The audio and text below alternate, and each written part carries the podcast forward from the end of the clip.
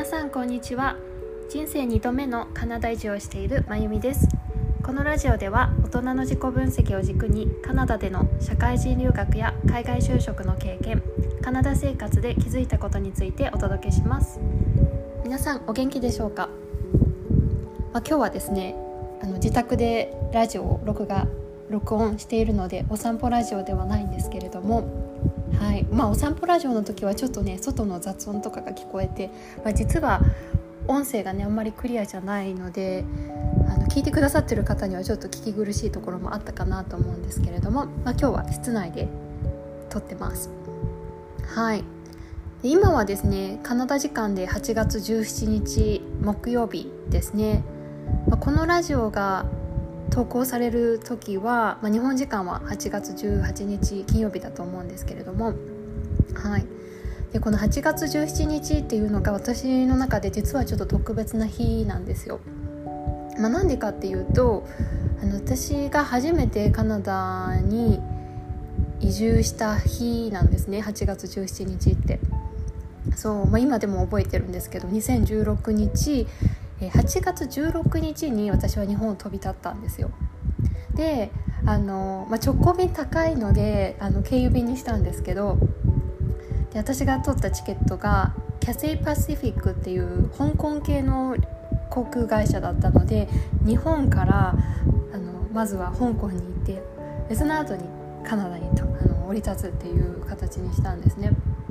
でまあ、日本とカナダの時差の関係上、まあ、私が日本出発したのは8月16日でカナダに到着したのは現地時間でいうと8月17日ですね。そうなんです。ちょうど7年前の今日私はカナダに初めてねこう移住したんですよ。うんそう。でまあこの時期は本当になんかちょっとなんか言葉では表現できないんですけれどもすごく不思議な気持ちで過ごしてますね毎年。うんまあ、なんでかっていうともう私の人生の中で、まあ、カナダに来る前と来た後で本当に大きく価値観が変わったりこうなんか成長する速度が大きくこう速くなったりそうで日本に行った時には想像してなかったような環境でこう生活したりいろんなチャレンジをしたりっていうので本当になんか私の人生の中で日本にいる時カナダに来た来てあ来た後っていうのですごく劇的に変わったなっていうふうに感じてます。うん、で今日ね話す内容特に決めてないんですけれどもそうまあでもそう今日はまあ私の中で記念日ということででよくねあの人に聞かれるのが、まあ、なんでカナダに行こうと思ったんですかってやっぱり聞かれるんですね。で私がよくそこで回答するお伝えするのは、ま、日本でね6年半ぐらい会社員をしていた時にうんなんかいろいろ感じることがあったんですよね。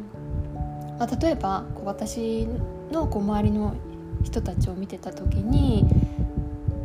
こう生き方のこう選択肢がすごく限られてるなと思ったんですよ。まあ、特に女性うん、私の職場の先輩方とか、まあ、同僚とか後輩とか見てた時にそうなんかなんて言うんですかね。バリバリ働く働き続けるのが、まあ、家庭と仕事のバランスを取るのか、まあ、もしくはこう家庭をメインに過ごすのかっていうなんか大体この3つの選択肢になってるなって私当時感じて。でなんか他にも選択肢あるはずってなんかどこかで思ってたんですよねそれがなんか日本では見つけられなかったしであとはまあそうですねこうすごくいい先輩とか同僚に囲まれて仕事してたんですけどなんか心のどこかですごくモヤモヤしていてなんかここじゃないなっていう感覚があったんですよね。そうこじゃないなって感覚あるんだけどどこに行っていいかわからない みたいな感じでしたね。もうほんと迷子みたいな感じでした。なのでそうそう。なのでなんでカナダに来たんですか？って言われると大体私がお伝えするのが、まあ、そういうなんか働いている中で日本で働いている中で他の選択肢を見てみたいな他の経験をしてみたいな。ただまあなんか転職するっていうのはなんか当時の私の中にはあんまりピンとこなかったので、まあ、学生時代からやりたかった留学をじゃあチャレンジしてみようっていうことで、まあ、最初は留学生っていう形でカナダに来ましたね。そう、まあ、こういうふうに私大体回答してるんですけど実はもう一個本当の理由があってこれね多分まだ誰にも言ってないんですけれども それ何かっていうと私の場合はそうですね実は本当の理由って私と、まあ、家族との関係が実は大きいんじゃないかなと思ってます。うんまあ、もっと具体的に言うと私と母親との関係ですね。まあ、実は私あの母子家庭で育って私とあとは兄弟が2人いるので全部で3人いてそうそうそうでまあ小学生ぐらいからずっと母親がね1人でこう3人子育てしてみたいな環境で育ったんですけれどもなんかねだんもともとそんなになんかたくさん話すような関係ではなかったんですけど母親と。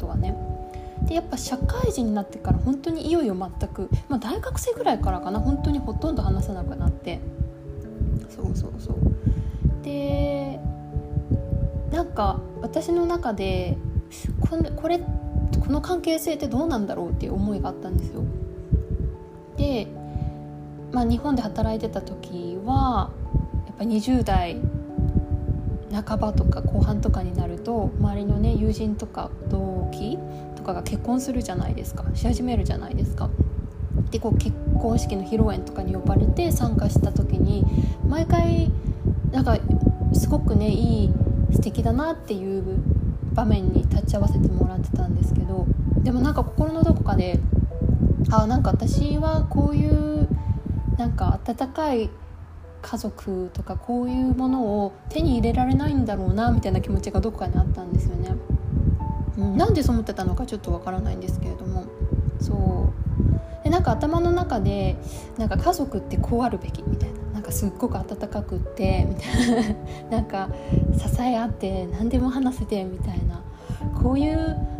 形であるべきだよなみたいなの多分自分の中で思ってたんですよね。で一方でじゃあ自分の家族とか自分私と母親の関係を見た時にもう全くそれとは真逆だったのでそう。なんかそこがちょっとなんか自分の中でうんこう何て言うんですかね。ちょっと言葉にするのは難しいんですけどまあしょうがないのかなみたいな風に思ってましたね。うん。でなんか私の場合なんか大事な決断をする時とか本当基本的にあんまり人には相談しなくて ましてや家族とか母親には全く相談せずに今まで結構決断してきて、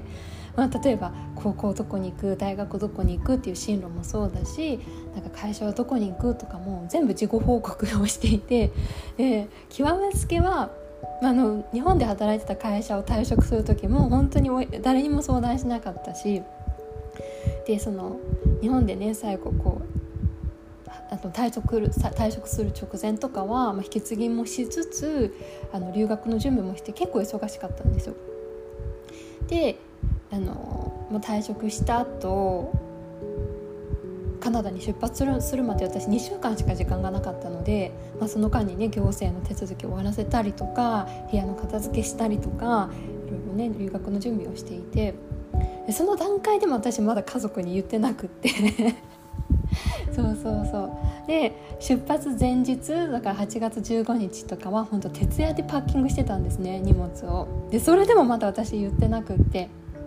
でただでも言ってもねなんかこうちゃんとあの伝えることは伝えないとなと思ったので、えーと、フォルダーを作ったんですよ。でそのフォルダーの中にねあの大事な行政の書類を入れてあのなて言うんですかね。例えば行政の書類なんて言うんですかね。あ、まあ、例えば銀行の通帳とかあとは加入してる生命保険の保険証とかあと何でしょう、まあ、あの失業保険の書類とかパスポートのコピーとかねなんかそういう重要な書類をコピー取って全部フォルダに入れてで一応なんか家族に持って手元に持っておいてもらおうっていうことでフォルダに入れたんですね。でそういうふうにパッキングも終わらせてフォルダの準備も終わらせてで当日の朝ですね。当日の朝。じゃああのこれちょっと大事な書類だから預けるわって言って。でじゃあ今から行ってくるねっつってあのカナダに飛び立ったんですよ。そう。でまあでも不思議だったのがあのまあ、空港に向かうためにタクシーに乗ったんですけどそのタクシーに乗る時に母親がね私にこう小さい手紙とお守りをくれたんですね。そう。でまあその手紙は後で読んだんですけどなんか手紙の内容を見るとねなんか実は私がカナダに行くことなんか知ってたっぽくってなんで知ってたのか分かんないんですけどそうなんかねさすがにそれ見た時はちょっと涙しましたね。うんうん、でまあカナダに来てすごく私の中で気持ちが楽になったこととしてはなんか家族ってこうあるべきだよねっていう自分の中の勝手な理想の姿があってそれが結構私の中でしんどかったんですよ。でもカナダに来て物理的に家族と離れたことでなんかそういう理想の絵姿を考えることもなくなったしなんかその理想の絵姿に対してちょっとなんかネガティブな感情を持つこともなくなったんですよね。うん、なので私にとっては結構その海を渡って 国境を越えて物理的にあのはっきりと家族とこうちょっと別れたことでなんかちょっと気持ちが楽になったなっていうのはあります。まあ、もちろんなんか好きとか嫌いとかそういうなんか次元の話ではなくって、うん、なんか私は私なりに家族のことをすごく大事に思ってるし、まあ、家族も家族なりに私のこと大事に思ってると思うんですけど多分その表現の仕方とか家族のなんか形とか